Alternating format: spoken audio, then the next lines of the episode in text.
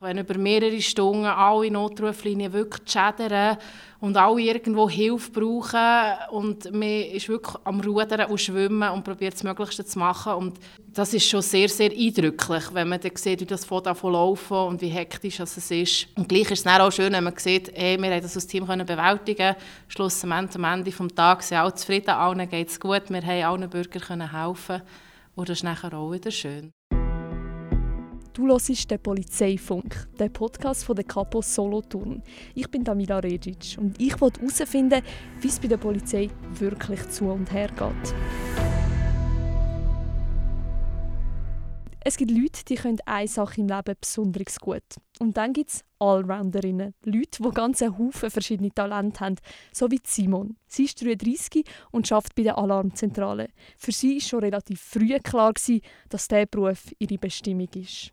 Ich bin zur Polizei gekommen, weil das ein Kindheitstraum ist von mir. Ich habe immer gesagt, ich möchte mal Polizistin werden. Und habe eigentlich auch nach der Lehre nur kurz auf dem Beruf geschafft und habe mich nachher mit 21 bereits beworben. Ja. Das war wirklich für mich immer klar, dass ich das, wenn ich die Möglichkeit habe, machen Was genau ist denn das, was dich schon als Kind fasziniert hat an diesem Beruf? Ist das irgendwie deine Vorstellung, dass du draußen unterwegs bist, dass du den Leuten hilfst? Oder hast du dich wirklich schon immer so ein bisschen mit der Alarmzentrale gesehen, die erste Person, die quasi die Anrufe entgegennimmt? Was mich halt immer sehr fasziniert hat, ist alles, dass in die kriminaltechnische Schiene hineingeht.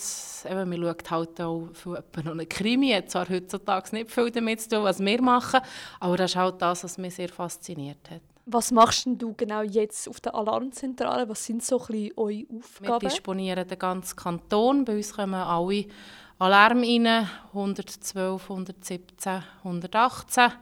Und das koordinieren und disponieren wir alles.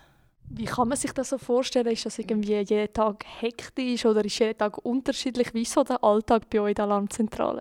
Das kann sehr ruhig sein, das kann aber auch sein, dass wir eine Schicht haben ohne Pause, wo es wirklich extrem läuft, wo wirklich nur noch am Schädern ist und man muss bearbeiten. Und hankerum hat man wirklich, je nachdem, manchmal auch Nachtschichten, wo man stundenlang kein Telefon hat. Hat es irgendwie Tage, wo man sagen kann, am Wochenende läuft klassisch mehr oder ist es wirklich, da gibt es keine Regeln in dem Sinn? Was man so ein bisschen sagen kann, ist natürlich Wochenende, schönes Wetter, vorher vielleicht noch der Zahltag, Vollmond. Das ist auch so die Tage, wo relativ viel läuft. Was würdest du sagen, ist das Schöne an deinem Beruf? Ist es, wenn ihr irgendwie etwas erfolgreich weitergeben könnt? Ist es also, dass ihr einfach die erste Instanz sind und nicht unbedingt immer wissen, was mit jedem Fall nachher passiert? Oder was, was ist das, was du sagst, das ist wirklich ein Vorteil in meinem Beruf? Eben, es ist sehr abwechslungsreich. Wenn ich arbeite, ich weiß überhaupt nicht, was los ist, was abgeht. Ich weiß bei keinem Telefon, was hinten dran ist, wer hinten dran ist. Und das macht es halt schon sehr, sehr spannend und auch das ganze breite Spektrum, das wir haben, oder? über das vermisste Büsi bis zum Grossbrand, Verkehrsunfall mit Verletzten. Das macht es sehr spannend und abwechslungsreich, das Ganze. Was sind das so für Kontakte, die ihr am Ende des Tages habt? Sind das wirklich immer nur Leute, die man sich so vorstellt, die mega hektisch anrufen? Oder ist das einfach mal jemand, der auch ein bisschen ein Schwätzchen halten will? Was sind das so für Leute, die anrufen? Das ist sehr unterschiedlich. Also viele Leute sind sehr aufgeregt, gerade wenn irgendetwas Größeres ist oder die, die anrufen, ist natürlich für jeden ist sein Fall der Fall und da müssen wir halt anders priorisieren manchmal, was die Leute nicht ganz verstehen. Hankerum haben wir auch die gleichen Leute, die halt immer mal wieder anrufen, die halt einfach entweder ein bisschen bei uns Dampf ablassen oder auch einfach ein bisschen mit uns bläudern und die Zeit nehmen wir auch, wenn wir sie haben. Manchmal müssen wir sie noch abklemmen, weil sie halt eine Notruflinie blockieren. Aber da haben wir echt querbeet wirklich auch alles. Wie kann man sich das vorstellen, wenn man so einen Anruf bekommt, wo jemand wirklich mega aufgeregt ist? Hat man da irgendwie so ein bisschen Muster, wie man vorgeht, um sie ein bisschen oben abzuholen? Oder machst du das auch sehr intuitiv und so, wie es für dich stimmt im Moment? Das macht jeder sehr intuitiv und ich denke, das hat auch viel damit zu tun, dass wir vorher alle wirklich auf der Straße waren, draußen gearbeitet haben, auch unsere Erfahrungen so gesammelt haben und uns dann vielleicht auch ein besser in die Leute hineinfühlen Und das muss man bei jedem Anruf ein anders machen. Man kann nicht jeden gleich beruhigen, es ist nicht jeder gleich. Da muss man ein bisschen das Gespür dafür entwickeln. Ist das eine Voraussetzung oder kann man auch gerade zu der Alarmzentrale gehen? Es ist eigentlich schon Voraussetzung, dass man zuerst mal ein bisschen draussen gearbeitet hat, weil es ist wirklich wichtig, dass man so ein bisschen sein Rucksäckchen hat und ein bisschen weiss, wie es draussen läuft. Das ist auch für die Zusammenarbeit mit den Leuten, die wir draussen haben, die wir ja auch alle koordinieren und machen, ist das auch sehr wichtig, finde ich jetzt, dass man so ein bisschen das Verständnis gegenseitig hat für die, die drinnen arbeiten und die, die draußen arbeiten, wenn man bei beiden Orten mal ein bisschen war. Was siehst du da für Unterschiede oder Parallelen, wenn du jetzt das vergleichst mit dem Posten und draußen sein und jetzt auf der Alarmzentrale arbeiten? Es hat natürlich beides seine Vor- und Nachteile. Ich muss sagen, jetzt auf der Alarmzentrale, wir sind ein reiner Schichtbetrieb. Und was ich sehr daran schätze, ist wirklich, äh, wir haben es wirklich echt pünktlich für oben. Überzeit gibt es bei uns nicht. Und ich kann zu oben mein Wägel in die Ecke schieben und bin wirklich fertig. Ich habe nichts pendent, was ich draußen natürlich schon nicht hatte. Draussen kann ich nicht einfach, wenn der Fall am Laufen ist, sagen, so, ich habe jetzt für oben, ich gehe heim, dann muss ich ihn fertig machen. Ich habe noch viel Büroarbeit, muss noch schreiben, habe im Kopf, ich habe noch weitere Termine. Handherum bin ich auch draußen, habe ich halt schönes Wetter jetzt im Sommer. Das habe ich drinnen nicht. Drinnen bin ich halt im wirklich geschlossenen, klimatisierten Raum. Und dafür habe ich es im Winter schön warm, wenn die sie draußen müssen frieren. Also von dem her, es hat wirklich so ein seine Vor- und Nachteile, aber für mich stimmt das jetzt so im Moment. Du hast vorher schon erwähnt, den Schichtbetrieb. Wie ist das so? Wie kann man das so vereinbaren mit der Familie und dem Beruf? Lebt man da den Leuten vorbei oder geht es einigermaßen, wenn man wirklich sich gut organisiert? Für mich hat es äh, wahnsinnig viele Vorteile. Also ich bin auch Mami von einem jährigen Bub und wir konnten das sehr gut können regeln, auch mit Kita und Betreuung. Und durch das ich Schicht arbeite, habe ich wirklich jeden Tag etwas von meiner Familie, weil ich durch das nur einen halben Tag oder manchmal in der Nacht weg bin. Wir haben durch das eigentlich mehr Familienzeit. Jetzt ist es ja nicht einfach nur ein Beruf, wo man quasi etwas macht am Tag, heimgeht und nicht amigs so ein über das darüber nachdenkt. Wie gehst du mit dem um? Bist du jemand, der grundsätzlich sich so sehr gut von Natur aus abgrenzen kann oder hast du das auch müssen lernen, Sachen eben nicht mit heimnehmen, wenn man quasi ausstempelt? Wie sieht das bei dir aus?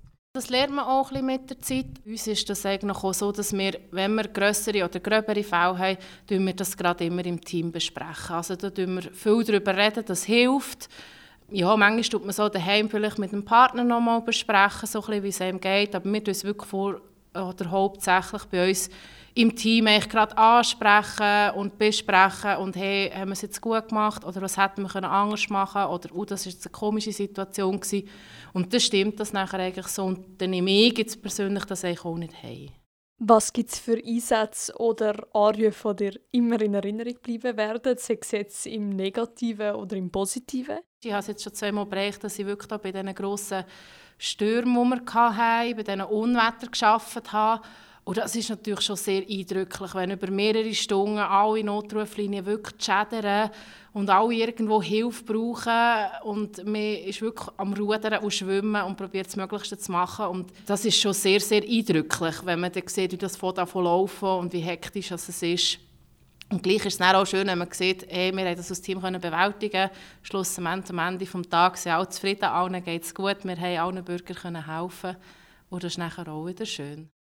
Wie geht man jetzt speziell mit so Ausnahmesituationen um? Kommt man da schnell in Druck oder ist man da völlig gelassen? Hast du da irgendwie äh, Tipps, wie du mit dem umgehst? Da kommt automatisch Druck auf. Es wird sehr laut nachher in der Zentrale. Es schädert ununterbrochen. Man sieht, da kommen Notrufe. Man kann gar nicht alle auf einmal so schnell abarbeiten. Da fährt man an von stressen. Da muss man schon ruhig bleiben. Und vor allem ist es einfach gut oder wichtig, dass man uns im Team immer gut absprechen und gut koordinieren und so ein bisschen Aufgaben verteilen. Wer priorisiert jetzt vielleicht Funkgespräche, wer priorisiert Notrufe, dass man sich so ein bisschen aufteilen sonst gibt es ein riesen Durcheinander. Und das ist wirklich Teamarbeit, wir helfen einander. Und es ist jetzt nicht so, dass äh, einer darf nur das oder der andere dieses nicht. Da macht wirklich jeder, jedes Schlussverantwortung hat natürlich schon der Gruppenführer oder eben der Stellvertreter, das Kader, der vor Ort ist. Ja, aber sonst darf eigentlich jeder alles machen bei uns. Du hast es vorher erwähnt mit dem Priorisieren. Ist das etwas, was manchmal schwierig ist? Oder ist eigentlich relativ klar, wir kümmern uns zuerst um den Fall und nachher kommt der? Oder wie sieht das aus? Das ist manchmal schon sehr schwierig, weil eben für jeden, der anruft, ist sein Fall der Fall und der ist jetzt auch wichtig für die Person, die es betrifft. Das begreifen wir auch. Aber wir müssen auch natürlich schon ganz klar priorisieren, was ist ein Notfall und was nicht und was müssen wir halt jetzt ein bisschen hinterher das verstehen die Leute auch nicht immer ganz. Und da braucht es manchmal auch ein bisschen Gespür, dass man das diesen Leuten halt ein bisschen beibringen kann. Dass jetzt einfach Katze auf dem Baum nicht der Notfall ist, der priorisiert ist, dass wir halt den Unfall mit den Verletzten vorziehen. Gibt es Situationen, wo es auch dir schwerfällt, irgendwie schön kontrolliert und ruhig zu bleiben? Oder ist das etwas, was man mit Erfahrung lernt? Oder wie sieht das aus? Ja, manchmal ist es schon sehr schwierig, das muss ich sagen. Aber ich sage immer noch, der Vorteil ist, ich habe die Leute wirklich nur in Anführungszeichen am Telefon, ich stehe nicht gegenüber. Ich kann ja auch mal schnell das Telefon parkieren, einschnaufen, ausschnaufen, wieder probieren. Manchmal lasse ich die Leute einfach den Dampf ablassen und sagen gar nichts, bis sie merken, hallo, ist noch jemand da? Und dann fangen wir nochmal an und probieren vielleicht nochmal. Ja, das gibt es manchmal schon, es wirklich sehr, sehr schwierig ist halt am Telefon, weil man die Leute nicht gegenüber hat, können zu kommunizieren. Das ist manchmal nicht ganz einfach. Jetzt ist es ja so bei der Polizei, dass man neben dem eigentlichen Beruf noch zu so einer Sondergruppe gehören kann oder quasi wie so ein Nebenjob das machen kann. Bist du auch Teil von so einer Sondergruppe gewesen und falls ja, bei welcher? Ich war jetzt äh, fast sieben bis acht Jahre bei der Sondergruppe Opferhilfe, OHG heisst das, äh, wo ich, äh, ich in einer Biggestellung war, mehrere Wochen pro Jahr, äh, wo ich dann ausgerückt bin bei Meldungen von Sexualdelikten. Also wirklich an Kinder oder Frauen, äh, die Opfer wurden von Sexualdelikten, betreut und vor allem habe ich Befragungen mit denen gemacht und durch das auch viele Weiterbildungen dürfen machen und das ist für mich immer eine gute Abwechslung von der Alarmzentrale, wo ich nur drin bin, habe ich so gleich ein paar Wochen im Jahr wieder ausrücken habe wieder an die Front können, habe vor Ort können. Wie war das für dich, die Arbeit eben mit der Opferhilfe? Ist das etwas, was nochmal etwas ganz anderes war, als das, was du da schon erlebt hast? Oder was hast du das Gefühl?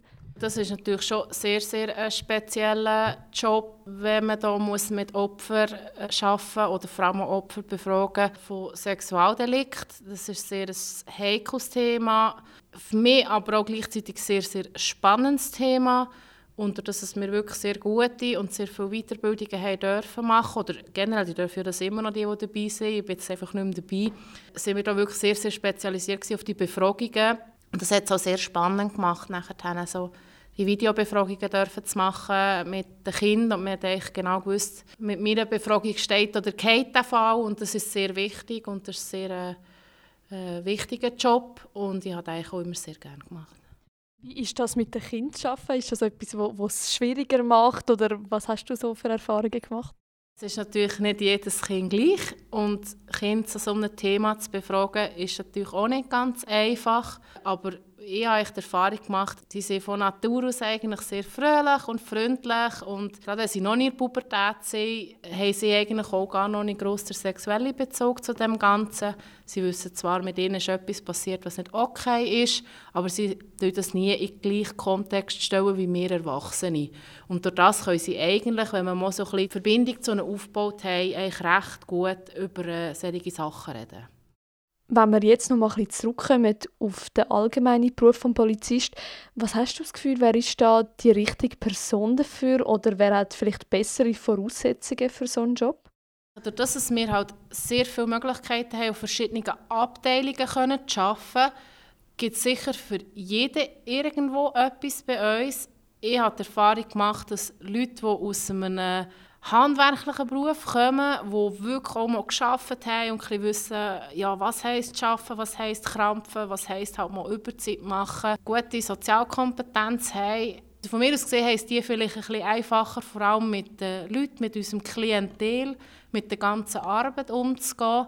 Hankerum ist es natürlich auch schulisch und was wir alles müssen leisten im Büro, schreibtechnisch, ist es auch eine sehr hohe Anforderung. Und sportlich muss man schon ein bisschen parat sein. Obwohl ich sage, Sport ist auch immer eine kleine Trainings- und Fleissarbeit. Bringt man eigentlich schon an die sportliche Anforderung, wenn man sich da ein bisschen klemmt. Und sonst denke ich schon, eben so wirklich so ein, ein Allrounder, der ein offen für alles ist. Das ist das, was ein guter Polizist bei uns ausmacht. Du hörst den Polizeifunk. In der nächsten Episode rede ich mit einem richtigen Querdenker. Los alle Episoden von Polizeifunk auf Spotify, Apple Podcasts oder auf polizeifunk.ch.